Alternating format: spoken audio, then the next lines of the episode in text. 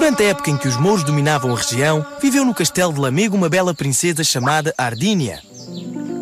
Certo dia, um cavaleiro cristão chamado Tedon apaixonou-se loucamente por ela e o seu primeiro encontro aconteceu no laranjal do castelo numa noite de luar. Após vários encontros secretos, a paixão proibida entre os dois era tal que decidiram fugir para o convento de São Pedro das Águias, onde casaram. O pai dela, furioso, procurou-a por toda a parte e, quando a encontrou, matou-a.